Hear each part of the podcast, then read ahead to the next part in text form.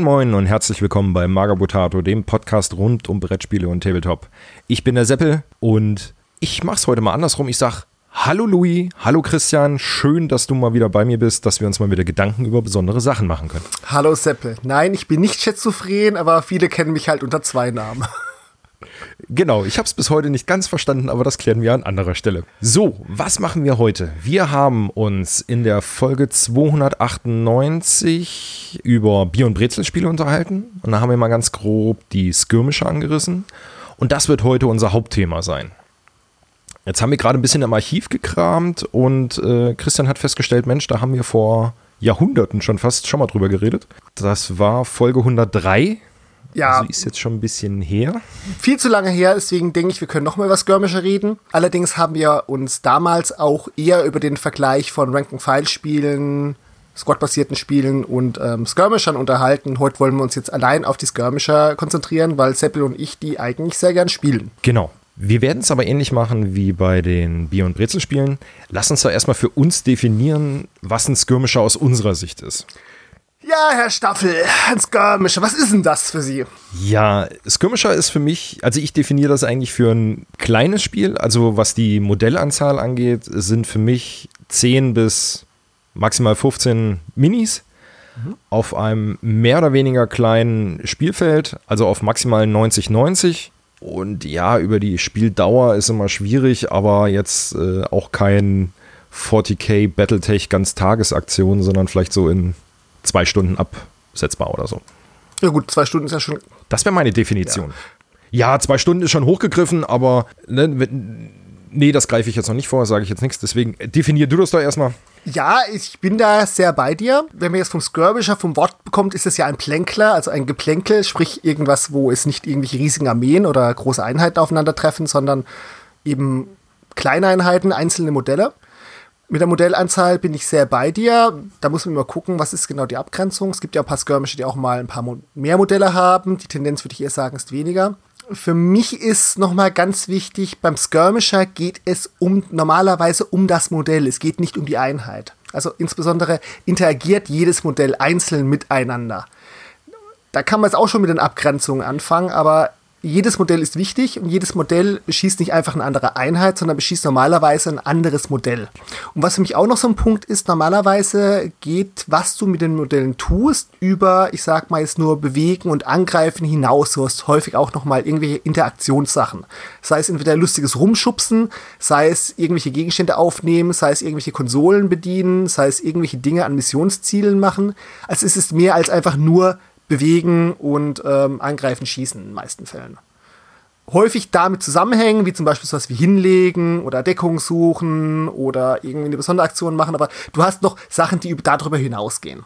Genau, also es ist mehr so Charakterspiel, möchte ich fast sagen. Ähm, natürlich hast du auch ein bisschen äh, Fußvolk dabei, ja, weil nicht nur Helden dabei sind, aber es gibt ja auch durchaus Systeme, wo du, äh, was weiß ich, nur fünf Männchen auf dem Spielfeld hast und das eigentlich alles irgendwelche großen Charaktere sind. Ja, Also das, deswegen mag ich Skirmisher so, das, weil dieses Geschichtenerzählen wieder so in den Vordergrund kommt. Was ich damals beim Bier- und Brezel-Spielen auch schon gesagt habe, aber man kann eher eine Geschichte erzählen, als wenn du jetzt 500 Mann auf dem Feld stehen hast und ja, der letzte Schütze Arsch irgendwie vielleicht irgendwas gemacht hat, aber es ist einfacher, eine Geschichte zu erzählen als Skirmisher. Ich finde, du erzählst einfach andere Geschichten. Also klar, vielleicht ein bisschen jetzt mehr charakterzentrierter, ein bisschen mehr rollenspieliger, vielleicht an manchen Punkten auch.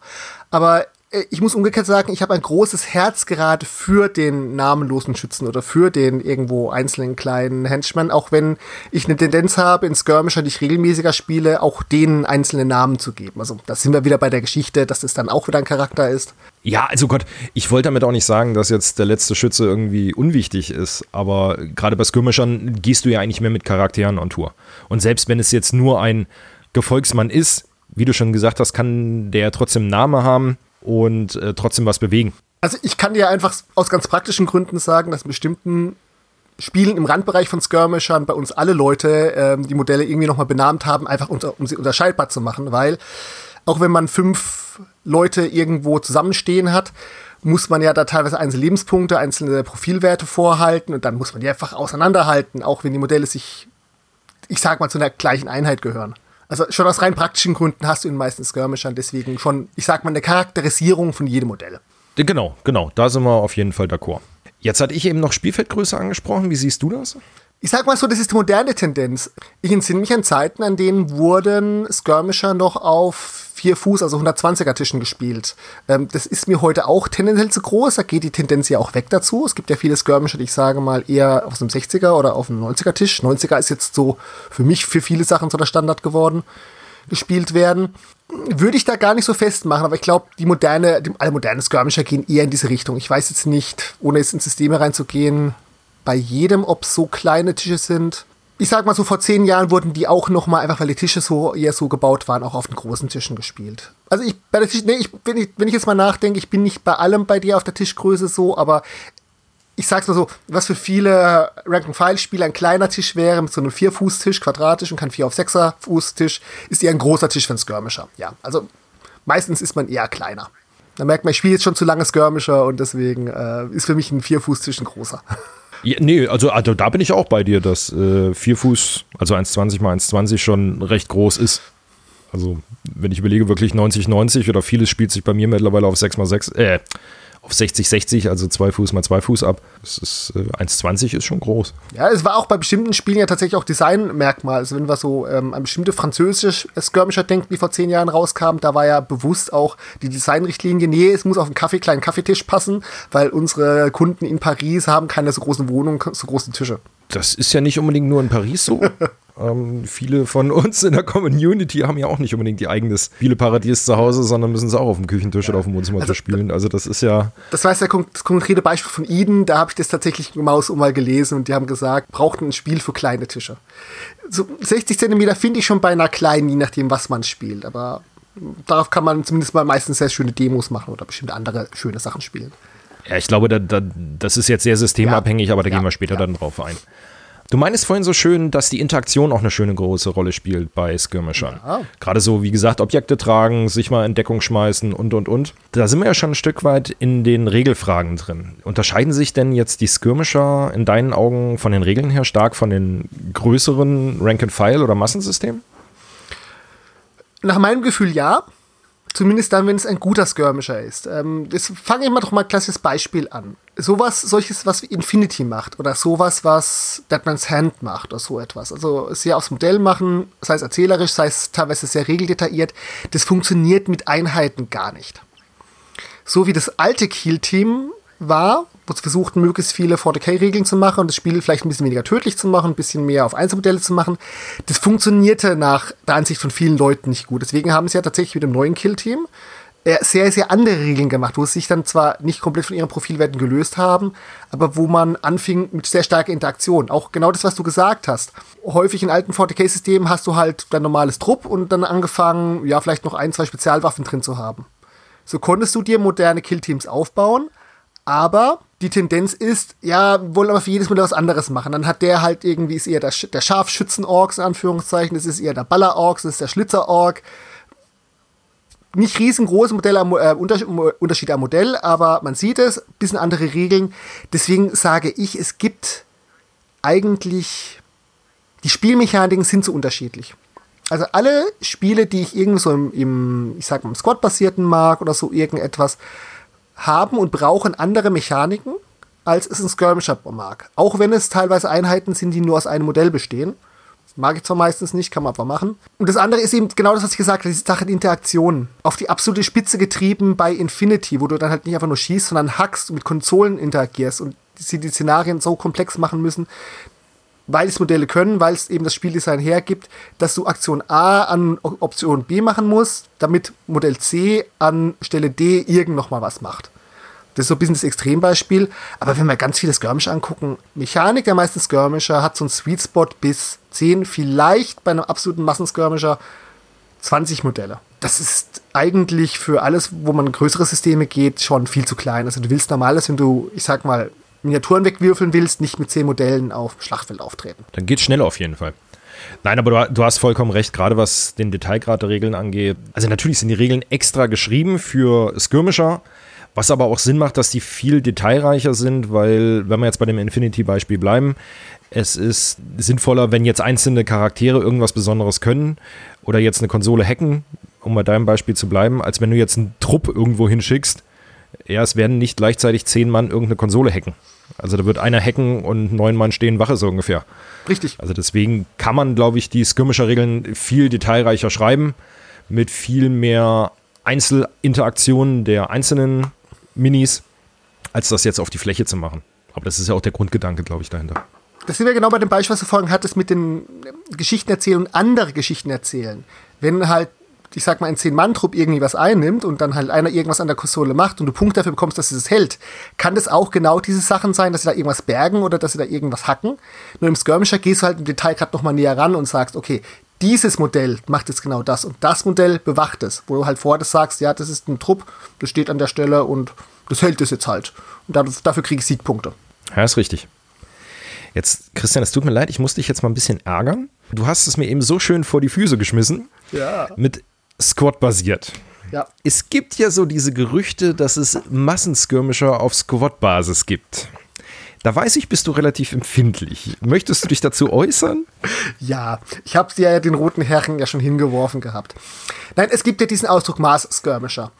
Ähm, also Massenskirmisher aus diesem Gedanke, okay, ich spiele nicht die große Schlacht, ich spiele das Geplänkel von ein paar Einheiten. Kann ja sein, so vieles, was so Line Rampart oder diese ganzen Dinge machen, wo halt keine Heere aufeinandertreffen, aber schon kleine Einheiten.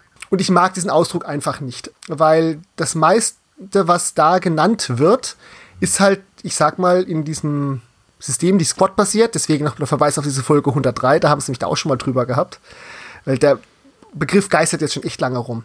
Das sind für mich einfach diese untere Kante von diesen Squad-basierten oder ganz allgemein truppbasierten, einheitenbasierten Systemen. Für mich ist diese Abgrenzung Skirmisher halt sehr, ein Modell interagiert mit einem Modell. Nicht eine Einheit interagiert mit der Einheit. Und das ist so diese harte Grenze. Und da sind wir halt, Saga wird gerne so bezeichnet. Aber in Saga greifen keine einzelnen Modelle an, sondern es greifen Trupps an. Es kann vielleicht manchmal sein, wie viele Modelle du in Basenkontakt bekommst, okay, wegen der alten Spielmechanik, aber Trupps gegen Trupps. South Legion kenne ich nicht so gut, auch so. Äh, genau, hast du auch einzelne Trupps, genau. Ja, genau. 40k genauso, dass Trupps, die zusammen die Einheitenkursion halten müssen. Das ist für mich der Unterscheidungsmerkmal zu einem Skirmisher, wo eben Modelle normals keine Einheitenkursion halten. Es gibt in all diesen Beispielen, Kriegsherr bei Saga oder großes Modell, Star Wars Legion, irgendwelche großen Helden und so weiter, gibt es Beispiele natürlich, wo einzelne Modelle irgendwas machen. Aber das ist dann, wie ich sagte, eine Einheit aus einem Modell oder die sich irgendwo anschließen kann. Ein total interessantes Beispiel ist wieder War Machine, weil da bin ich wirklich empfindlich. War Machine hat mal in, ich sag mal, in den Starter-Versionen sehr skirmischer, äh, als Skirmisher gestartet und hat sich mehr zu einem Einheitenspiel entwickelt, je nachdem, wie man es genau spielt. Das ist so genau an der Grenze. Weil du hast Einheiten, aber du hast einzelne Modelle, die auf einzelne Modelle schießen. Du hast, je nachdem, wie du größere Einheiten hast, manchmal Mechaniken, die dafür sorgen, dass mehrere Modelle auf ein Modell schießen. Aber es ist immer Modell gegen Modell. Du suchst dir ein Modell aus, das du beschießt. Du beschießt nie die Einheit. Und das ist für mich vom Abstraktionsgrad halt relativ wichtig. Da ist Skirmisher, da ist nicht. Und War Machine, ja, hat sich tatsächlich historisch einfach genau auf die Kante gesetzt, zum Beispiel. Man kann es Maßgörmischer nennen, wenn man von diesem Gedanken kommt. Ja, okay, das ist ein Geplänkel. Ich mag da truppbasierte Systeme lieber. Weil Skirmisher für mich, wie wir am Anfang definiert haben, Modell gegen Modell ist. Und äh, es gibt viele Sachen, die das gut abfangen. Ja. Also können wir ja fast sagen, dass Massenskirmischer irgendwie genauso dieses Bindeglied dazwischen sind. Irgendwie so ein inoffizielles, was man nie so genau betitelt, weil es wird ja meistens nur zwischen Skirmishern und Massensystemen unterschieden oder Rank and File. Und dann würde ja dieses äh, Squad-basierte eigentlich genau irgendwo dazwischen passen. Haben wir was Neues entdeckt? Ach, so neu ist es nicht. Das haben wir schon vor Jahren mal gesagt. Es ist eine Definitionsfrage. Jetzt mach's mir doch nicht kaputt. Entschuldigung, aber jetzt mach's mir doch nicht kaputt. Jetzt hatte ich gerade so ein gutes Gefühl, dass wir irgendwas Neues entdeckt haben. Was, aber mach Da wir die deutsche Sprache mögen, nenn es doch einfach truppbasierte oder einheitenbasierte Systeme. Da kommen wir schon ganz gut hin. Aber wie schon gesagt, das ist jetzt so ein bisschen vielleicht eine Definitionsnickeligkeit. Ich mag den Begriff nicht. Der hat aber durchaus eine Historie und das kann man so verwenden. Ich finde es verwirrend, weil, wie gesagt, wir wenn wir beide von Skirmishern reden, reden wir halt eben nicht von Massenskirmishern, wir reden halt nicht von Trupps, sondern wir reden von wenig Modellen.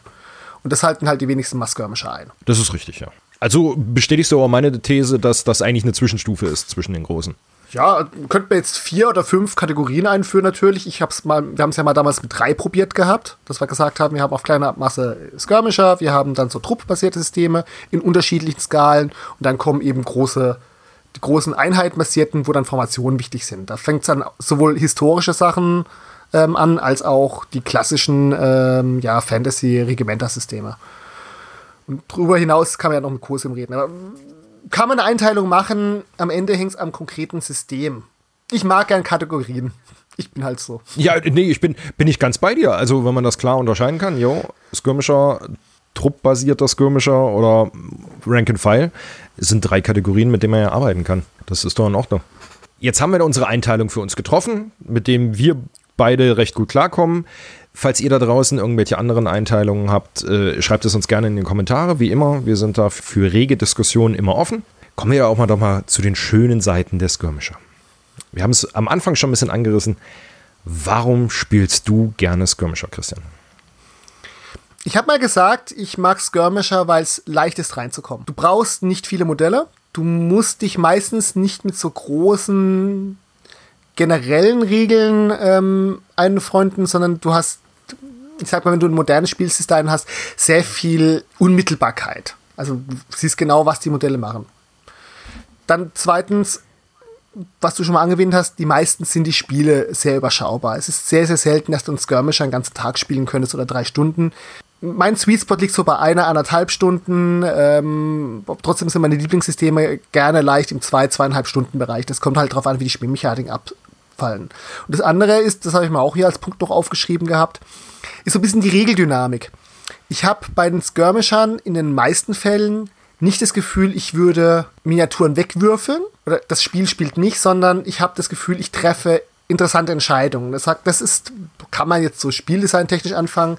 Ein Spiel sollte eine Abfolge von interessanten Entscheidungen sein. Nicht einfach nur, ja, ich schiebe Trupp dahin und würfel und das ist gut, sondern ich treffe sehr viele Entscheidungen im Spiel könnten wir so ein bisschen zum Meta anfangen. Die meisten Skirmisher sind so eher taktisch. Also es ist meistens gar nicht so wichtig, was ich mitnehme oder wie ich genau aufgestellt habe, sondern wie ich mit meinen Werkzeugen umgehe. Da gibt es Spiele, die auch andersrum funktionieren, wo es sehr, sehr wichtig ist, wie ich am Anfang aufgestellt habe, zum Beispiel, oder was ich eingepackt habe. Ähm, das, das mag ich halt sehr. Ja, wobei da würde ich, glaube ich, jetzt gerade mal ganz stark unterscheiden. Einmal mhm. das Aufstellungsspiel und einmal das, was du wirklich mitnimmst. Also jetzt mhm. äh, das aktuelle Killteam macht es ja genau so, man sucht sich erst eine Mission aus und stellt sich dann sein Killteam passend dazu zusammen. Ah. Mhm. Na, also da, da würde ich, glaube ich, nochmal die Trennung machen, dass es, ähm, was ich mitnehme, macht schon durchaus Unterschied. Oder ist von vornherein ein Gedanken, den man machen sollte und nicht einfach, ach, klar, Spiel, was gefällt, das ist, ne, wichtigste Regel von allen. Aber trotzdem kann man sich ja Gedanken machen, hm, was schreibe ich mir heute in meine Liste? Und da ist es jetzt, glaube ich, völlig egal, ob es äh, Killteam, Freebooters oder Deadman's Hand ist.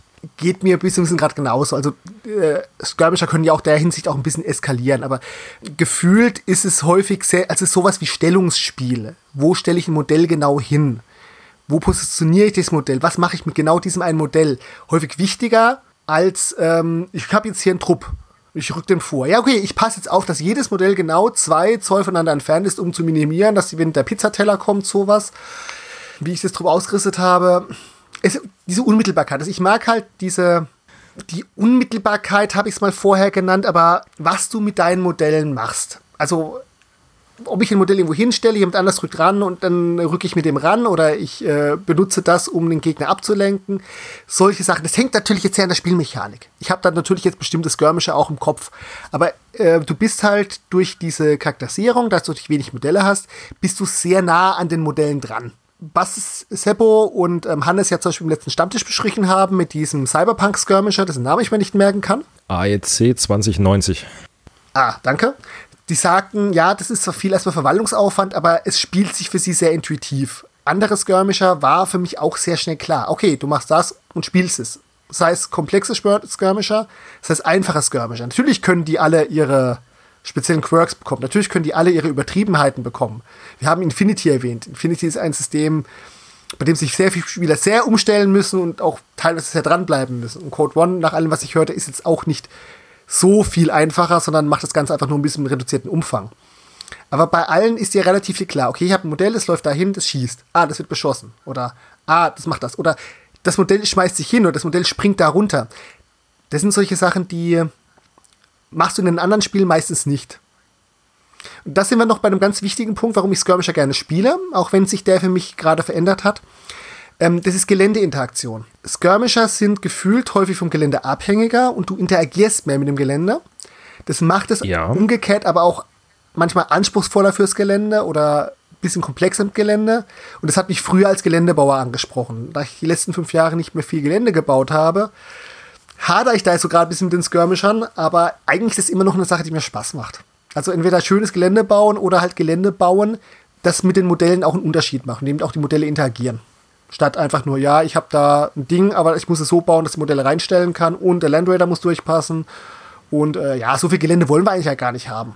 Ja, das ist, da geht es, glaube ich, auch so ein ganz kleines Stückchen ähm, in die Regeltiefe rein, weil, also Infinity wissen wir, Gelände ist absolut unabdingbar, weil du brauchst Sichtlinienblockern und so weiter. Bei Karnevale brauchst du auch unheimlich viel Gelände, was du aber nur mehr überhüpfen kannst. Und jetzt komme ich zum Beispiel mit meinem Exot mit äh, Fistful of Kung Fu wo das Gelände in dem Sinne wichtig ist, dass du zum Beispiel den Tanklaster anschießen kannst, damit das Öl rausläuft. Dadurch veränderst du den Untergrund. Es muss eine Mauer existieren, an der du hochlaufen kannst. Es müssen Müllhaufen existieren, wo du entweder Steine, Flaschen oder Waffen drin finden kannst, die du dann gleichzeitig im Spiel nutzen kannst.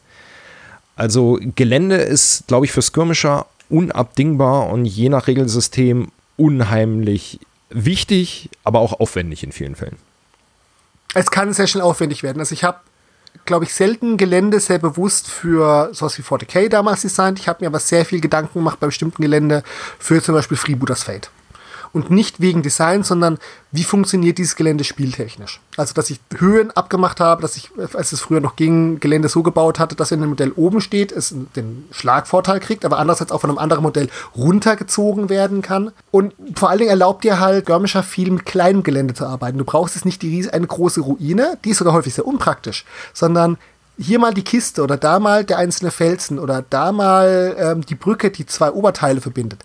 Das ist halt, was Skirmisher kann. Du kannst mit dem Gelände interagieren, du kannst sagen, jawohl, ich nehme mit dem Modell, ich gehe hinter diesen Felsen in Deckung. Ich muss nicht auf den Rest Einheit aufpassen oder ich kletter auf diesen Felsen hoch und laufe über diese Landungsbrücke. Das funktioniert. Aber du brauchst halt auch dafür das Gelände. Das ist dann halt einfach die Häuserruine, durch die keiner durch kann und ähm, die Felsen mit ein paar, paar Deckungen oder der große Sichtlinienblocker ist da halt nicht so interessant.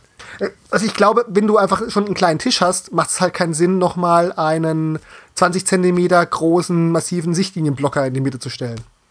Kann interessant sein, aber macht viele Sachen ein bisschen schwierig. Das ist äh, vollkommen richtig. Und ich glaube, da kommen wir so ein bisschen vom Regen in die Traufe, Pest oder Cholera. Es gibt gefühlt eine absolut unheimlich große Schwemme an Skirmishern und gerade Regelwerken dafür.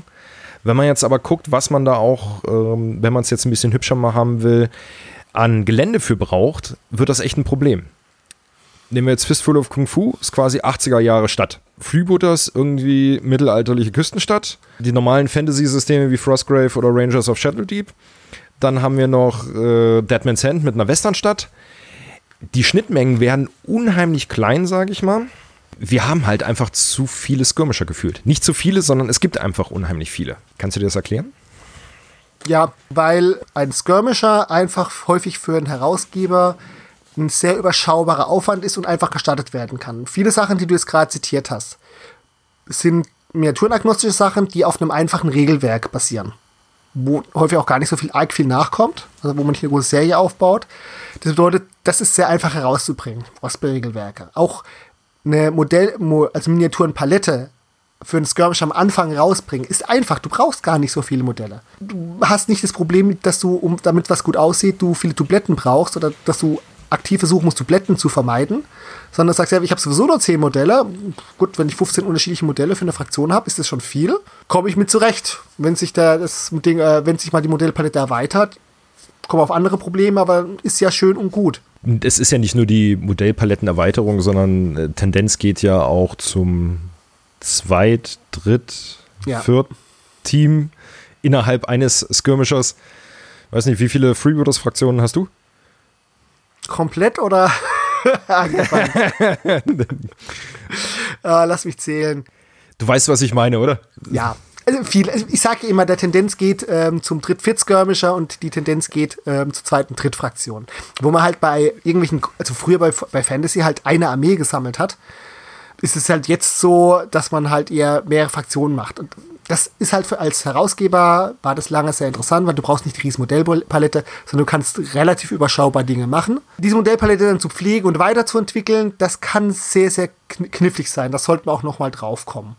Aber die meisten Skirmisher ich habe vor Jahren mal diese Schwämme gesagt, ich sehe es zwischenzeitlich nicht wirklich anders, auch wenn sich der Blick ein bisschen verändert hat, ist halt, du hast viele Einzelregelwerke, die du was machen kannst, viele miniaturenagnostische Sachen oder teilweise hochspezifische Skirmisher, Freebooters Fate, Infinity, dieses, dieses, diese ganze Kategorie, wo du mit viel kleinen Sachen eine Palette machen kannst, wo du halt damals einfach einsteigen kannst. Gut, wir reden nicht sehr von Skirmishern, die schon 10, 15 Jahre laufen. Die haben dann halt dann auch schon ein bisschen Eigendynamik bekommen. Der Ben Sandloff ist eher auf kleinerem Niveau. Das hatte ich jetzt gerade noch gerade hier gucken und liegen. Ja, also wenn du jetzt auch mit Gelände gemeint hast, das Gelände, die Frage ist halt, wie schön will man es machen. Wenn man sehr setting-spezifisch sein will, ist es ein Aufwand. Vielleicht sollte man sich dann eher nach Settings ähm, gucken vom Geländebau her, als nach ähm, Regelsystemen, die einem gefallen. Wir reden da jetzt aber halt auch als gestandene Tabletopper und auch ein bisschen als Geländebauer. Da, glaube ich, leiden wir eher unter unseren eigenen Ansprüchen. Ja, das ist richtig, aber Immersion ist für mich unheimlich wichtig. Also deswegen ist das für mich wichtig, auch das passende Setting zu haben. Ja. Und da dreht sich dann halt um mit ähm, Jan Skirmish, hast du einfach an, eingestiegen, da hast du schnell was bemalt, brauchst nicht viel Geld für Modelle, bis du einen passenden Spieltisch hast, kann das auch Aufwand sein, wenn man diesen Anspruch hat. Je nachdem, wo man spielt und wie man es haben will. Ja, ist richtig. Um deinen Punkt von eben nochmal aufzugreifen, von wegen, ja, es hat sich über die Jahre nicht viel verändert oder halt ist es relativ konstant geblieben. Ich finde, es ist teilweise sogar ein bisschen schwieriger geworden oder mehr geworden, wenn man jetzt noch zum Beispiel die Indie-Systeme mit reinnimmt, die jetzt auch der Sebo immer so schön bei uns in die Redaktion spammt. Nimm nur mal jetzt Brawler Kane. Oder hier sein, ich vergesse es immer, wie heißt das mit der Totenstadt? Nekropolis. Ne Nekropolis, genau. Ähm, das sind so kleine Sachen, die unterm Radar irgendwie on Tour sind, wo ich jetzt persönlich nichts von mitbekommen hätte, die aber trotzdem cool sind und äh, jetzt nehmen wir nur mal Brawler Kane. Ja, super, habe ich jetzt auch schon zwei Teams hier rumstehen. Auch wenn es nur klein ist. Aber das er, erweitert das Portfolio unheimlich, gerade jetzt, wenn man die großen, großen in Anführungszeichen Skirmisher nennt oder die bekannten, wie was du eben schon gesagt hast, Freebooters, Infinity und so weiter, Frostgrave. Ähm, und dann kommen noch diese ganzen kleinen dazu, die ja durchaus auch ihre Daseinsberechtigung haben, weil das ja auch cool durchdachte Regelsysteme sind. Aber auch die Digitalisierung macht, glaube ich, die Verbreitung von vielen Sachen viel einfacher. Also mindestens was diese Independent-Sachen angeht, ja. Ja, ja, genau. Ja, gut, da kann man über den Detailgrad der Regeln sprechen. Roller Kane hat mich, als ich es zuerst mal gesehen habe, ja überhaupt nicht angesprochen. Und als ich es dann auf der Messe Demo gegeben habe, total angesprochen, sodass ich mich sogar ein bisschen dann zu tief wiederum reingeworfen hatte. das, ist, das ist halt ein schönes Beispiel. Das ist wirklich mit wenig Aufwand. Die Frage ist halt, wie viel Spieltiefe bringt es über die Dauer mit? Also Roller Kane ist, glaube ich, jetzt nicht das kein System, was du als Hauptsystem spielen wirst, aber eins, wo es halt Nein. kein Aufwand ist, irgendwas als Nebensystem zu haben, was halt mit unserer Lebensrealität jenseits der 40 dann halt doch ganz gut funktioniert. Ja, wobei jetzt, jetzt gerade bringst du leider so einen bösen Punkt mit rein, Hauptsystem und Nebensysteme. Also gerade Skirmisher bieten sich ja nur gefühlt als Nebensystem, gefühlt, ich betone das extra, gefühlt an, ist es aber eigentlich nicht. Also wenn wir jetzt gerade Infinity und Freebooters nehmen, sind das zwei so regelintensive Systeme, die man eigentlich nicht mal nebenbei spielen kann wie Brawler Kane jetzt im Vergleich dazu. Ja und nein. Also ich glaube, da sollten wir auf die einzelnen Systeme mehr eingehen, wo wir jetzt hier nicht so den Raum haben. Infinity hat sich einfach entwickelt, einfach dadurch, dass es eine sehr andere Regelbasis hat und anders funktioniert als viele Regelwerke. Und dann halt der große Komplexitätsgrad dazu kam. Infinity hat halt eine sehr, sehr, ich sage mal, ambitionierte Szene, hat sich sehr in Richtung Turnierspiel gemacht ich finde, du kannst immer noch entspannt Infinity spielen, aber es ist halt schwierig, das abzugrenzen. Freebooters Fate ist jetzt, naja. Ja, du, du bist da etwas eingefärbt von deiner Meinung, ja, ja. Ja, ich finde es immer noch als System nebenher, aber es ist aussagekräftig, dass ich ähm, über Jahre in diesem System Turniere gespielt habe und noch tief drin bin. Und dass man das System auf die Spitze treiben kann. Das sind jetzt halt aber auch alle Systeme, die über die Jahre gewachsen sind. Noch dadurch ein bisschen, ich sag mal, Ballast angesammelt haben. Um wieder im Grenzbereich zu bleiben, War Machine war da auch ein gutes, war da auch ein gutes Beispiel für. Weil halt du mit jedem Release, das du rausbringen wolltest, was Neues dazukommen musste. Und es halt meistens nicht einfach nur geholfen hat, irgendwie eine Figur ein Resculpt zu machen. Infinity hat das ganz gut hinbekommen, aber es ist trotzdem massiv in alle Richtungen explodiert. Dann werden Skirmisher plötzlich sehr, sehr, sehr umfangreich. So was wie Brawler Kane, wenn da mal ein neues Team dazukommt, ja, ist überschaubar. Solche Sachen wie, wo du mich ja ein bisschen angefixt hast mit äh, Black Ops, auch wenn ich immer noch nicht meine Modelle zusammengebaut habe, das sind halt sehr abgegrenzte Systeme. So wie es einfache Squad-basierte Systeme gibt, also einfache Truppsysteme, gerade viele aus der Rampart-Reihe oder auch das ein oder andere Independent-System, wo vielleicht sei es, weil es miniaturagnostisch ist, sei es, weil es eine Miniatur-Range hat, die nicht so viel dazukommt, die lassen sie auch nebenher betreiben. Oder wenn du ähm, sagst, du hast ein paar historische Minis und spielst halt das System oder das System, was halt besser passt, mit wem du halt gerade spielst. So kann es auch bei Skirmishern sein. Du hast, also ich würde es nicht am Skirmisher festmachen. Du hast Skirmisher, die eine hohe Regelkomplexität haben und die gewachsen sind. Und du hast Skirmisher, die überschaubar und abgeschlossen sind. Frostgrave ist eigentlich sehr, sehr überschaubar. Sie haben trotzdem viele Erweiterungen dazu gemacht, die ich aber finde, nicht grundsätzlich etwas ändern. Also jedes Mal, wenn ich mir ein Frostgrave-Regelwerk angeguckt habe, habe ich gedacht, oh ja, schön, oh, toll aufgemacht, oh ja, schön neue Optionen und hm, war das schon alles? Deswegen bin ich da auch nie so ins aktivere Spielen reingekommen, obwohl ich das wollte. Aber ähm, es funktioniert, es ist ein System, was du auch nebenher spielen kannst, wo du dich halt einfach vielleicht ab einem gewissen Punkt einigen musst, welche Optionen nimmst du rein oder nimmst du nicht mit rein. Aber es ist bei dem System so viel eigentlich egal, weil es sowieso relativ zufällig ist und dadurch einen großen Gleichmacher drin hat, funktioniert gut. Brawler Kane, spielst halt einfach. Freebooters Fate kannst du einfach spielen, du kannst aber halt auch an solche Cracks wie Flo und mich geraten, die, ähm, die das sehr tief auch analysiert haben und sagen, ja, das geht so, aber so und so könnte es besser gehen. Oder wenn du so und so was machst, dann solltest du das und das tun. Also taktisch. Wie gehst du am besten, welche, du hast diese Werkzeuge eingepackt, was machst du damit am besten? Welchen Problem stellst du dich am besten? Ja, ist richtig. Also da kann man, glaube ich, ähm, also Frostgrave ist ein schönes Beispiel für einen, für mich jetzt persönlich grundsoliden Nebenbei-Skirmisher, wie du mhm. schon gesagt hast. Weil du baust dir deine Bande zusammen, nimmst drei Zauber mit, fertig. Und dann ist jetzt nicht, ja, und da verändert sich erstmal nichts, egal ob jetzt was durch ein Zusatzband dazukommt oder nicht.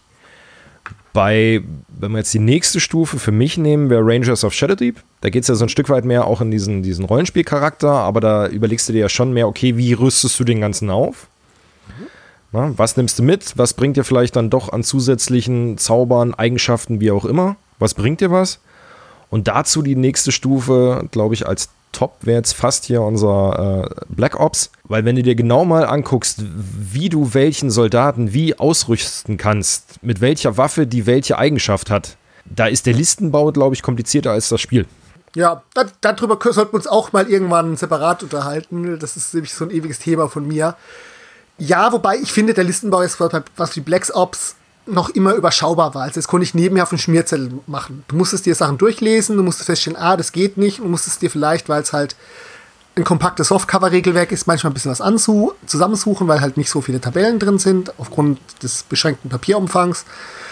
Aber ich fand, das ist im Vergleich zu, wenn ich eine 40k-Liste gemacht habe oder um eine Infinity-Liste zu bauen, immer noch ein anderer Aufwand. Ich will jetzt nicht von meinen abschreckenden Beispielen kommen. Es gibt ja Spiele, die extrem aufwendig im Listenbau sind, sind aber keine Skirmisher, die quasi nur noch über App liefen. Aber wenn man das jetzt zum Beispiel mit Freebooters gegenüberstellt, da bringst du das Männchen mit und das hat einfach alles dabei. Da brauchst du dir keine Gedanken machen. Ne? Der, der, der hat schon seine Pistole, seinen Degen, keine Ahnung was noch dabei, dann ist das gut. Trotzdem musst du halt in der großen Menge, die du hast, sagen, okay, ich will genau dieses Männchen machen. Entweder weil es dir gefällt oder weil es ja diese Eigenschaften hat. Du musst dich mit den Eigenschaften auseinandersetzen. Also da nehme ich jetzt durchaus schon die Kritik von Freebooters auf. Dadurch, dass halt jedes Modell, das rauskommen sollte, irgendwas Neues haben muss, hast du halt irgendwann diese Fülle an Sonderregeln, die nur auf einem oder zwei, drei Modellen gelten. Also ganz viele Sonderregeln, die sich zum Beispiel Freebooters durchgesetzt haben, das System kenne ich jetzt halt leider zu genau haben mit einem Modell angefangen und seitdem, zwischenzeitlich haben sie jetzt 10, 15 Modelle. Also die ist dann so, sozusagen eine gewöhnliche oder etablierte Sonderregel geworden, die eigentlich jeder kennt. Und manche andere Regeln gibt es halt noch ein oder zwei Mal, da musst du schon echt genau nachgucken. Oder das ist zwar wenig so diese Gotcha-Momente, die du in anderen Systemen hast, aber das war schon so. Und, oh Gott, wo haben wir jetzt angefangen gehabt? Genau, Listenbau. Ich finde den Listenbau bei Freebooters einfach. Das liegt aber auch, dass ich Fraktionen spielen, wo der nicht so komplex ist. Wenn ihr euch mal ähm, die Radio Longfall-Folgen anguckt, da haben wir manchmal ganz schön harte Diskussionen, was ich zum Listenbau bestimmter Fraktionen meine. Und dadurch, dass du halt äh, Ausrüstung reingeben kannst, wie du Modelle kombinierst, da kannst du schon was bauen, um, Syn um Synergien zu bauen. War Machine war komplett um dieses Thema drumherum gebaut. Es war zwar am Ende viel, viel wichtiger, wie du mit deinen Sachen umgehst. Also du konntest nicht nie einfach eine Turnierliste runterladen und ähm, die spielen, sondern musstest genau wissen, wie du es machst. Also braucht es schon noch dieses taktische Handwerk dazu. Aber da gab es halt schon Sachen, wo du sagtest, ja, das und dieses funktionieren zusammen besser als das jetzt. Und das ist sowieso eher eine schlechte Auswahl. Also das ist, glaube ich, ein bisschen eine Frage, wie viel Regel hat und wie ist halt die Spielerschaft drauf wie wir mal gesagt haben, so wie Black Ops, das spielen wir nicht kompetitiv, das spielt man, das spielen wir, um was zu erzählen. Das ist auch ein bisschen mehr auf Kampagnenmodus ausgelegt und halt Figuren mit einem Gelände durch die Gegend zu schieben und so ein bisschen, ja, ich sag mal, Actionfilm-Logik vielleicht manchmal zu haben. Das soll ja kein ja, realistischer ja. Häuserkampf darstellen.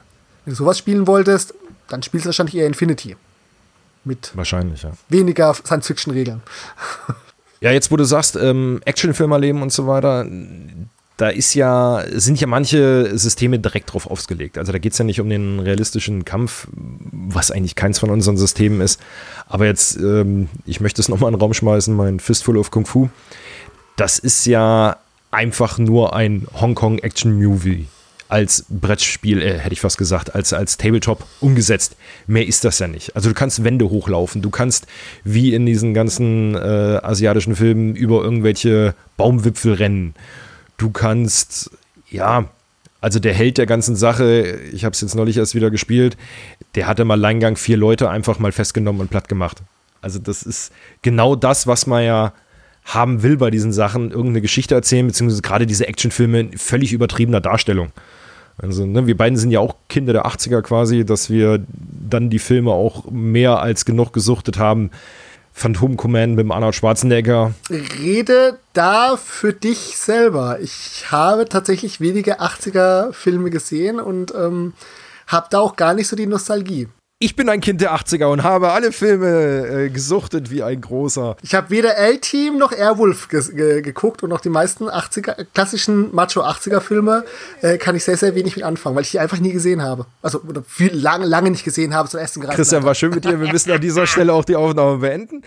Aber kommen wir doch, du wolltest gerade was über Stories sagen da stimme ich dir ganz zu. Du hast ja angesagt, einerseits, ich habe gesagt, Unmittelbarkeit der, Re Unmittelbarkeit der Regeln, du hast gesagt, Geschichten erleben. Und da bist du ja mit deiner Fist Full of Kung Fu sehr nah dran. Das ist was sehr abgeschlossenes und du kannst dir es einfach sehr gut genau. vorstellen. Genau. Also ich kann mir auch große Schlachten durchaus vorstellen, aber du hast ja diese Unmittelbarkeit. Du bist ganz schnell bei den Skirmishern viel mehr, ich sag mal in der Ego-Perspektive. Oder was ich bei Computerspielen mehr häufig mache, in dieser Third-Person-Perspektive. Du bist vielleicht nicht der allmächtige Feldherr, den ich auch nicht mag. Ich mag ja eher Sachen mit da ein bisschen Kommandofriktion drin. Aber du siehst, was die Figuren machen, was sie auch äh, dummen Sachen machen. Ja, durchaus. Ich hatte gerade noch das ein anderes System, was auch so ein bisschen erzählerisch in der Hinsicht war, auf den Zungen. Fällt mir es gerade nicht, aber dieses Geschichten erzählen. Du hast jetzt gesprochen vorhin über die Charaktere. Ja. Neigen für dich Skirmisher zum Heldentum? Also wenn wir uns das jetzt so angucken mit den verschiedenen Regelwerken, es gibt ja durchaus manchmal sowas wie unterschiedliche Kategorien von Figuren. Also von den größten Fischen bis hin zu ja, den kleinen Henchmen. Das ist halt schon ein bisschen miniaturenspezifisch. Wie geht's dir denn damit? Ja, auf jeden Fall. Also, ähm, wenn wir jetzt bei Fistful of Kung Fu oder meinem äh, Pipe-System Pipe Alley bleiben, das mhm. ist halt genau das. Du hast einen Anführer bei beiden Systemen, dann haben, kriegen die noch eine rechte Hand quasi, also ein Halbguten.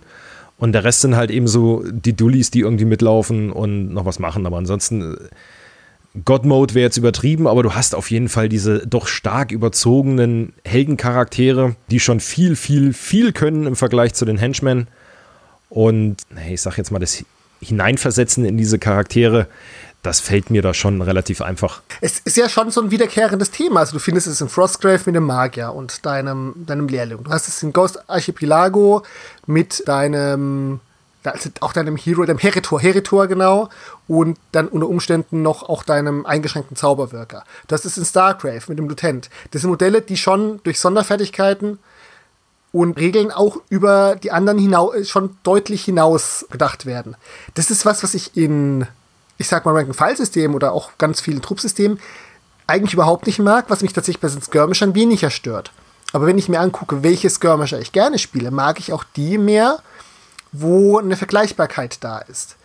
Ja, der, der Captain in Freebooters Fate musst du mitnehmen, ist schon häufig ein dicker Fisch, aber er ist keine Größenordnung besser als die anderen Modelle.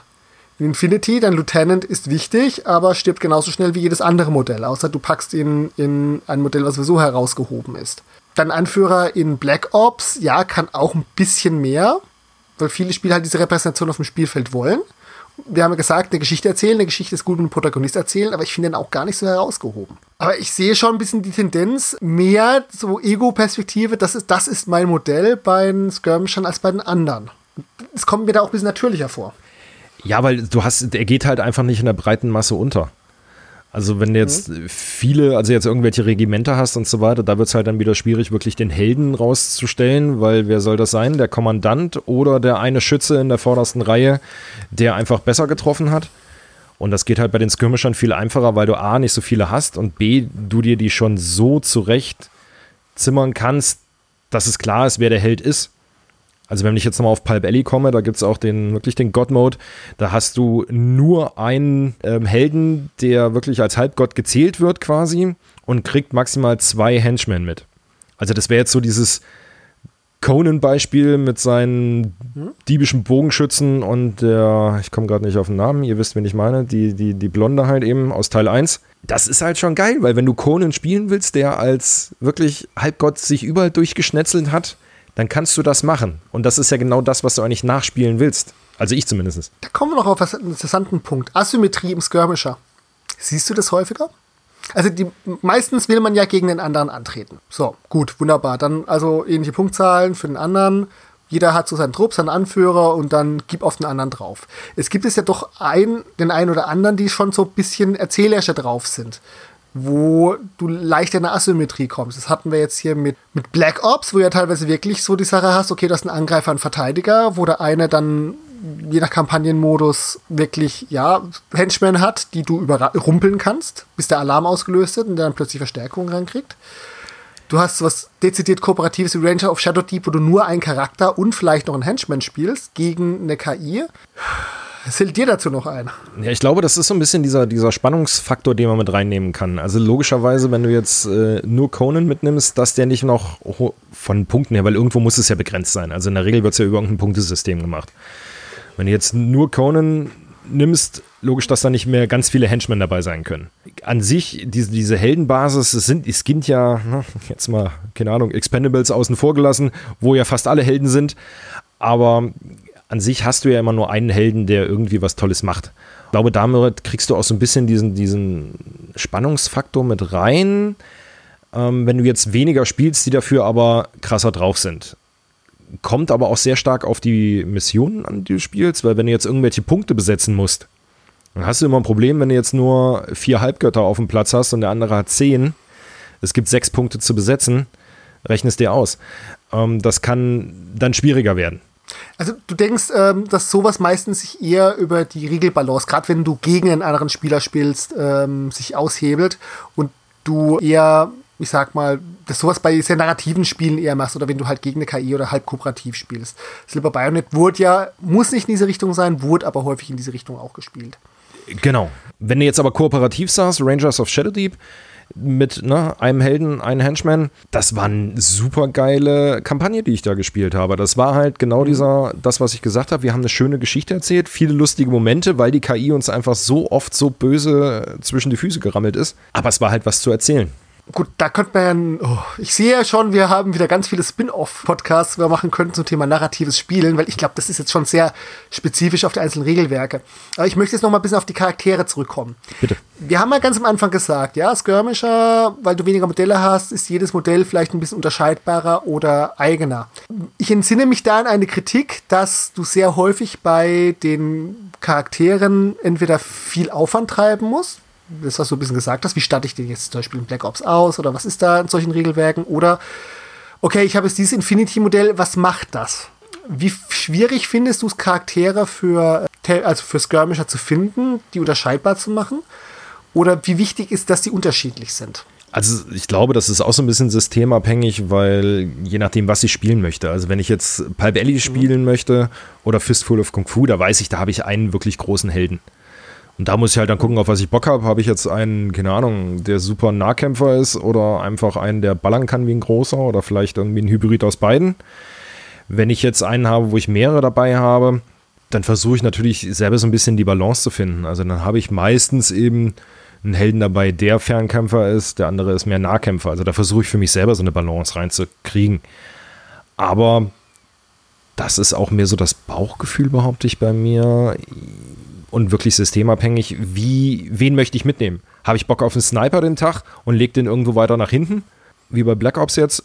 Oder nehme ich die vollgepanzerten Jungs, die einfach vorne reinrennen? Also ich glaube, das ist immer so, so ein bisschen tagesformabhängig, wenn man es jetzt so sagen kann. Na gut, äh, gut, du bist ja sowieso jemand aus der Philosophie, ich stelle auf, ähm, weil ich Bock drauf habe. Das finde ich eine sehr, sehr gesunde Philosophie.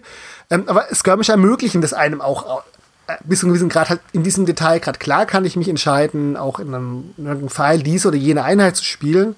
Aber da sind wir wieder bei dieser Unmittelbarkeit. Ich bin ja gar nicht so sehr derjenige, der dann die groß unterscheidbaren Charaktere braucht. Also du musst sie im Spiel unterscheiden können. Ja, ich habe meine verschiedenen Goblins unterschiedliche Namen genommen, aber ich ich habe ein großes Herz für meine Henchmen. Und wenn ich mir überlege, in vielen Skirmishern sind mir viele von denen sogar beinahe lieber als die Anführerrollen. Gut, ich habe ein Problem mit mächtigen Anführern.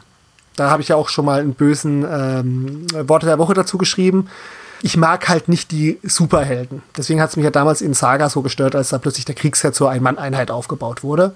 Aber hat halt das Spiel einfacher und stringenter gemacht. In den Skirmishern so sehr ich jetzt diese Third-Person-Perspektive mag, ist nicht unbedingt mein Ding, dass der Anführer oder der dickste Fisch das meins ist. Aber ich gebe schon zu, ich habe auch meine Lieblingsmodelle. Und sei es jetzt der eine Sniper oder der eine heldenhafte kleine Goblin, der vorne durch die Gegend rennt und äh, wild Unfug stiftet. Ja, also Lieblingscharaktere äh, hat man, glaube ich, immer irgendwie dabei, jetzt unabhängig davon, ob es der Anführer ist oder irgendwie nur der Henchman.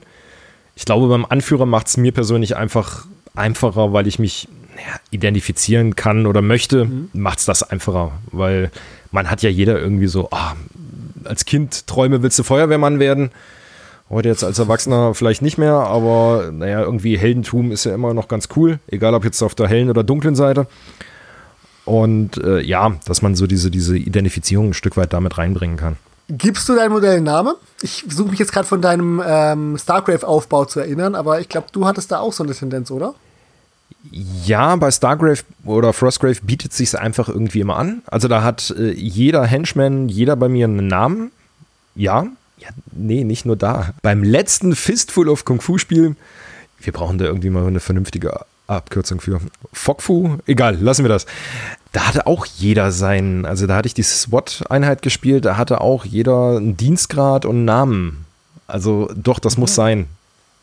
Aber ich glaube, das liegt wirklich mit diesem, an diesem Geschichten erzählen. Weil wenn du jetzt ein Buch aufschlägst und einfach nur, ja, der Krieger A läuft dahin, Krieger B läuft dahin, das ist ja nicht schön, das willst du ja auch nicht haben. Du willst ja schon irgendwie ähm, ne, wissen, wer jetzt genau was macht. Für mich ist es genau dieser Punkt, wissen, wer was macht und es sagen können, weil du musst ja häufig bei einem Skirmisher auch detaillierte anzeigen, was macht dieses Modell jetzt. So klassisch ähm, Deadman's Hand, ja, ich spring jetzt hier vom Dach, lauf da nach vorne und schieß auf dich. Oder ich springe aus der Deckung, schieße zweimal auf dich. Oder ich springe aus der Deckung, schieße auf dich und renn weiter zum Fässerstapel. Ja, ja. Ist halt besser als ich mache das jetzt mit dem Cowboy hier, sondern ich mache das mit dem hier. Und ich habe da auch einen ganz fiesen Aberglauben entwickelt. In Freeboot, das meine Goblins. Die haben alle Namen. Da habe ich auch Lieblingsgoblins unter denen. Nicht nur, weil das Modell besser gefällt, sondern ich habe ja auch ein paar Dubletten und da wird halt der eine gespielt. Jedes Mal, wenn ich plötzlich eine andere Truppe spiele und diese, meine ganzen Deckhands, also mein ganzes Gefolge, noch keine Namen hat, habe ich das Gefühl, die würfeln schlechter. Oder falsch, die ziehen schlechter Karten, die spielen schlechter. Ich schaffe es aber nicht, nicht, weil sie halt Zelt auf Turnieren gespielt haben, ich schaffe es irgendwie nicht, denen immer Namen gegeben zu haben. Obwohl ich es bei meinen, ich sag mal, Haupttruppen normalerweise auch total gern tue, das mir auch irgendwie wichtig ist. Aber jetzt, wo du gerade nochmal Freebooters reinbringst, da kommen die Namen ja schon mit. Ja. Also jetzt zumindest bei den ganzen Charakteren Jetzt, wo ich so, so direkt drüber nachdenke, habe ich, glaube ich, eine innigere Beziehung, so eigenartig das jetzt klingen mag, zu dem SWAT-Team, wo ich jeden selber benannt mhm. habe, als wenn ich jetzt das Clara Cadora oder was weiß ich, andere Namen setze hier ein, spiele. Weißt du, was ich meine? Also die, die Verbindung ist. Ich weiß genau, da ist eine Eigenleistung drin. Ja, ja, ja genau. Also ich glaube, da, da ist die Verbindung dann einfach größer. Was jetzt nichts damit zu tun hat, dass äh, Freebooters nicht coole Namen hat. Aber wenn ich jetzt so selber ein komplettes Team aufgestellt habe und die alle benamen, benannt habe, also allen einen Namen gegeben habe, habe ich da eine andere Verbindung zu. Es ist vielleicht auch diese Sache mit dem, wenn du viel in den Truppaufbau stecken musst, wenn du dir vorher viele Gedanken machen musst, was du bis zum gewissen Grad ja bei Frostgrave machst, was du sowas wie jetzt hier Pipe Alley, Black Ops, sowas machst, du die dir, also gerade viele von diesen agnostischen Systemen, wo du dir sehr genau überlegen musst, ich nehme dieses Modell dafür und das soll jenes machen und du nicht so viel vorgegeben hast, hast du da, glaube ich, schnell eine Bindung. Kann man auch noch mal da mehr drüber nachdenken. Ja, definitiv, aber ich bin auch so ein, so, so ein uh, What you see is what you get Spieler. Also wenn ich gerade bei Skirmishern versuche ich halt eben wirklich das, was die haben, entweder von Natur gegeben, weil es einfach der Hersteller so gegossen oder modelliert hat, oder wenn jetzt noch irgendwie zusätzliche Ausrüstung dazu kommt, versuche ich die auch an dem Modell darzustellen. Also da bin ich auch ganz weit vorne bei, mit dabei, damit genau diese Figur, die ich jetzt von der Ausrüstung her beschrieben habe und mir vorstelle, auch wirklich auf dem Platz steht. Ja, das war ja für viele früher auch, ich sage, Mordheim, Necromunda, auch ein ganz wichtiger Punkt. Ja.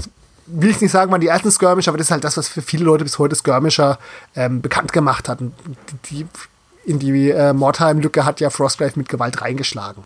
Ich sag mal so, in einer Kampagne das Anpassen wäre nicht mein Ding. Ich mag gerne meine Modelle fertig, aber ja, das passende Modell für was finden oder ich sage, ah, ich möchte diese Option, dann suche ich danach. Das war mir auch immer wichtig. Auch gerade früher bei Infinity, wo zwar Proxys sehr erlaubt sind, aber wo ich dann auch den Anspruch hatte, ja komm, wenn ich schon jetzt irgendwie meinen einen Gulams-Soldaten mit Granatwerfer spiele, dann modelliere ich dem da noch einen Unterlaufgranatwerfer und das ein Sturmgewehr. Ja, genau. Das muss sein. Also für mich muss das sein einfach. Ja. Gerade, aber das ist, mhm. wie, wie, ich eben schon sagte, das ist gerade bei den Skirmer schon A einfacher, weil du ja nicht so viel hast, dass du jedes Modell individualisierst. Und zur Not habe ich halt eben dreimal dasselbe Modell quasi, nur mit unterschiedlichen Ausrüstungen. Das kann durchaus mal vorkommen. Damit ich es aber darstellen kann. Das macht sie aber bei, bei Skirmisher natürlich einfacher, wenn du jetzt nur zehn Mann auf dem Platz hast. Dann kannst du halt eben, wie gesagt, dreimal dasselbe Modell haben. Einmal hat es einen, keine Ahnung, Granatwerfer, schweres Maschinengewehr oder ein Snipergewehr. Da hast mir zwei Punkte gegeben. Erstens, klein vermischt. Ich, du musst entweder bei dir vorbeikommen, dir Bilder schicken, damit ich jetzt bei irgendwelchen modernen Waffen nicht anfange, die zu verwechseln und plötzlich statt dem LMG irgendwo ein Sturmgewehr falsch äh, hingebaut habe, wenn du darauf achtest. Und zweitens, du sagst jetzt, du spielst so und so viele Modelle. Du hast aber für das eine Modell jetzt drei Optionen unterschiedlich da. Neigen Skirmisher deshalb dazu, dass du eigentlich viel mehr Modelle dir anschaffst, als du wirklich brauchst? Da bin ich, glaube ich, der falsche Ansprechpartner, weil selbst bei Großsystemen, ähm, ich habe ja den Fluch, dass ich, nehmen wir jetzt Saga als Beispiel, jede Position, die irgendwie abdeckbar ist in einer Armee, kann ich aufstellen. Habe ich in der Regel. Also, wenn es irgendwelche besonderen, keine Ahnung, Scouts gibt, jetzt zum Beispiel bei den Kreuzrittern, die habe ich. Also auf deine Frage mhm. zurückzukommen, es ist durchaus möglich, dass ähm, ja, ich doch mehr habe, als man eigentlich bräuchte. Also jetzt, wenn wir Killteam nehmen, okay, brauchst du maximal fünf Intercessor-Jungs.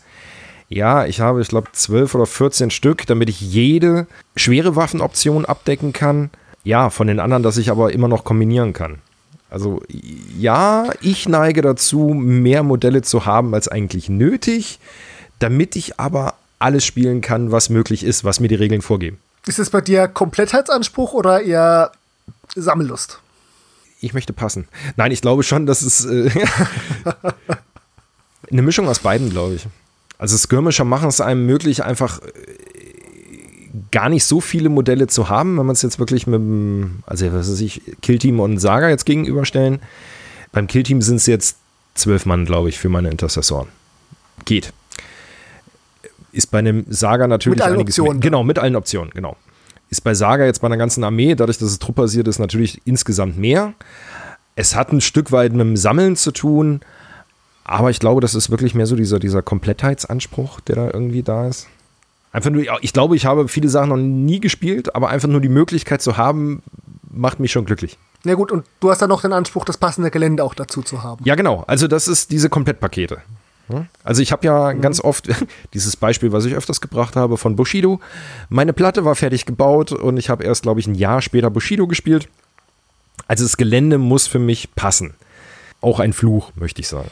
Jetzt haben wir noch einen Punkt ziemlich ausgespart. Das ist sehr interessant. Also wir haben sehr, sehr viel über das Spielen geredet. Richtig. Gut. Wir spielen beide gern. Narrativ, wie auch immer, ob es kompetitiv ist. Wir haben viel über das Gelände geredet. Gelände bauen, basteln, umbauen. Bemalung bei Skirmishern. Findest du das Fluch oder Segen hinsichtlich dessen, dass du sagst, weil du so individuelle Modelle hast, kannst du da mehr Energie reinstecken? Oder sagst du, nö, die kommen auch eher so und ähm, oder so wie es mir gerade ein bisschen geht, ich habe gerade eher Spaß daran, wenn ich zum Malen komme überhaupt, eher gerade Truppmodelle zu malen, weil ich da so ein bisschen mehr ja, schludern kann, als wenn ich sage, ah, wenn ich jetzt eine Freebooters-Figur anmale, weiß ich nicht, dann will ich mir mehr Mühe geben.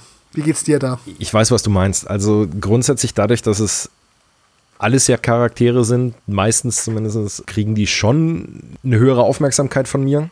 Herr der Ringe zum Beispiel hatte ich jetzt, oder dieses Middle-earth Strategy Battle Game, wie auch immer es jetzt offiziell heißen mag, da habe ich jetzt auch nur ein paar Wölfe gespielt, äh, die habe ich einfach hingepfuscht, bin ich ehrlich. Hm? So, aber jetzt bei den, ähm, an sich gebe ich mir schon einiges mehr Mühe, weil ich es aber auch mag, Charaktermodelle zu malen im Vergleich zu vielen Massen. Ich hasse es, Trupps zu malen einfach. Und was das Schöne ist bei den Skirmishern, ich kann viel mehr Sachen ausprobieren. Also ich bin ja so ein Jugendforsch-Typ und diese, diese Skirmisher geben mir ganz oft die Möglichkeit, irgendwelche Sachen einfach mal zu testen. Neue Maltechniken oder neue Base-Gestaltung. Weil das sind nicht so viele. Na, also wenn man jetzt, okay, meine Thousand Suns sind jetzt auch irgendwie 15 Stück geworden, statt nur benötigten 10, glaube ich, aber egal. Aber das sind auch noch überschaubare Mengen einfach, die man bemalen kann oder wo man was ausprobieren kann und darüber was lernen kann, um es eventuell auf größere Systeme anzuwenden. Aber vom Malen her bin ich auch lieber so der Charaktertyp Maler. Ich bin da lieber der Kleintrupp-Maler. Deswegen, ja, gut, ich habe halt als ich habe halt ein großes Sammelsystem ähm, wo ich malen muss. Da fällt es mir schwer, Sachen auszuprobieren, weil es soll halt zum, zu dem Rest der 30, 40 Modelle halt dann auch passen, obwohl jeder einzeln für sich stehen könnte. Ja, genau. Und 30, 40 Modelle sind was anderes als jetzt äh, die 10 bis 15, die ich hier stehen habe. Ja, ich spiele ja nicht mehr als elf von den Modellen, aber ich habe halt so viele. Ja, halt das, Mannschaft. genau, das ist das, das alte Problem. Ja. Nein, ich muss da ruhig sein, weil ich male gerade zu wenig oder kaum und ähm, deswegen ist alles, was mit Malen gerade zusammenhängt, für mich immer so ein bisschen sehr hypothetisch. Aktuell habe ich so ein bisschen mehr diesen Zug, kleine Trupps zu malen. Das, da hat mir Brawler Kane gerade gut getan, gerade was du sagst mit dem Außenmalen. Weil ich sage, okay, ich habe sehr, sehr überschaubare Sachen. Bei zehn Modellen ähm, für ein Skirmisher-Ding, das ist so genau für mich im Uncanny Valley so ein bisschen. Das sage ich, ja. Das ist so viel, das ist für mich schon beinahe eher Truppenmalen aber es ist zu viel, als dass es überschaubar ist und ich einfach was ausprobieren will, dass man sagt, nee, da bleibe ich schon was etabliertem. Naja, wie schon gesagt, hypothetisch gerade, vielleicht wenn ich mir wieder Malroutine habe. Ich will es nicht lamentieren, weil das hat nichts mit Skirmisher zu tun. Für Malfaule sind aber Skirmisher auch super, weil man hat einfach nicht so viel zu bemalen. Also ich sag mal so, du musst vielleicht weniger malen, du musst weniger, aber du kannst sehr viel. Am Ende benutzt du genauso viel Hobbyzeit, wie du halt hast. Du kannst es halt alles auf einen Skirmisher werfen oder alles auf eine große Armee werfen. Ja, klar. Man wird am Ende die Zeit aufwenden, die man hat und die man dafür aufwenden will. Vollkommen richtig, ja. Fazit, kriegen wir das hin? Wir haben gesprochen. Grundsätzlich, was macht ein Skirmisher für uns aus? Klar, die Modellzahl. Ja, 10 bis 15. Es ist meistens narrativer. Es ist eine begrenztere Zeit als bei größeren Spielen. Logisch letztendlich. Weil, weil weniger man, Modelle? Genau, weil weniger Modelle. Mhm und aber auch regeltechnisch oftmals nur darauf ausgelegt. Also jetzt aktuelle Kill-Team, das sind nur fünf Runden, danach ist egal, äh, vorbei, egal was vorher passiert ist. Es ist detaillierter von Regeln her, weil die einzelnen Modelle viel mehr machen können, sei es jetzt Objekte, Interaktion, Deckung, wie auch immer. Wir haben eine Einteilung gefunden für uns jetzt mit Skirmishern, Massenskirmishern und Großsystemen. Skirmisher sind Fluch und Segen, weil man, je nachdem, wie man es betreibt, viel Gelände braucht. Je nach System, weil die oftmals sehr geländeabhängig sind. Und man verfällt relativ schnell in diesen ich sage jetzt mal überspitzt, Sammelwahn. Man könnte natürlich nur mit einer Mannschaft oder einem Killteam spielen. Tendenzen gehen aber zum 2, 3, 4, 5 Mannschaftsteam, wie auch immer. Das wären meine Punkte. Hast du noch was zu ergänzen, Christian? Nö, man könnte es hinzusagen, also so gesehen sind Skirmisher sehr häufig besser, um Leute anzufixen oder um sich selber ähm, ein bisschen zu ähm, bescheißen, weil man sagt, ah ja, es sind ja nur fünf oder es sind ja nur die zehn Modelle und nur Comics hat man trotzdem 30, 40 Modelle da. Ich weiß nicht, wie lange die Skirmisher-Welle weiter, also die Skirmisher-Schwärme weiterlaufen wird. Das habe ich ja schon mal jetzt vor Jahren, haben wir ja festgestellt. Es hat sich gefühlt nicht verändert, obwohl GW zwischenzeitlich wieder erwacht ist und du, ich finde, mehr Tendenz zu ich, den klassischen Truppsystemen gerade wieder siehst, weil es halt im Independent-Bereich einfach ist und weil es halt für die Hersteller sehr einfach rauszubringen ist und nach wie vor, ja, aus genau den gleichen Gründen wie du, mag ich Skirmisher, auch wenn ich gerade im Moment ein bisschen mehr Liebe für kleine Truppsysteme habe. Das ist aber, glaube ich, so eine Phase. Ja, die Phasen, das kenne ich. Das kennen auch unsere, meine, meine Blogleser. Meine Phasen, die wechseln ja auch gerne mal. Ich weiß genau, was du meinst. Also ich glaube, wenn wir jetzt wieder mehr Brawler Kane oder Kill Team spielen würden, dann glaube ich, wäre ich gerade auch wieder mehr Skirmisher angefixt. Und vielleicht kommt ja auch mal bald wieder was. Zu viele Ideen habe ich ja sowieso im Kopf. Soweit genau wie du sagst. Es sind viele überschaubare Projekte, an denen man ausprobieren kann. Es sind überschaubare Spiele. Es gibt natürlich unterschiedlich designte Skirmisher. Da müsste man immer sich jeweils einen einzelnen angucken. Es gibt hochkomplexe, es gibt super einfache, aber gefühlt ist alles etwas weniger Aufwand. Ja, soweit zu unserem Fazit. Ich hoffe, ihr konntet aus unserer Skirmisher-Folge was für euch mitnehmen. Wie gesagt, Kommentare stehen euch offen, um eure Meinung dazu uns mitzuteilen. Würden wir uns sehr darüber freuen. Ansonsten sage ich danke, Christian, dass du dich wieder mit mir für diese Sonderthemen zusammengesetzt hast. Und unseren Zuhörern wünsche ich einen schönen guten Tag, guten Morgen, gute Nacht, guten Abend, wann auch immer ihr das hören mögt. Danke für die Einladung, danke für die Erhaltung und macht's gut und lasst uns eure Kommentare da. Ciao, ciao.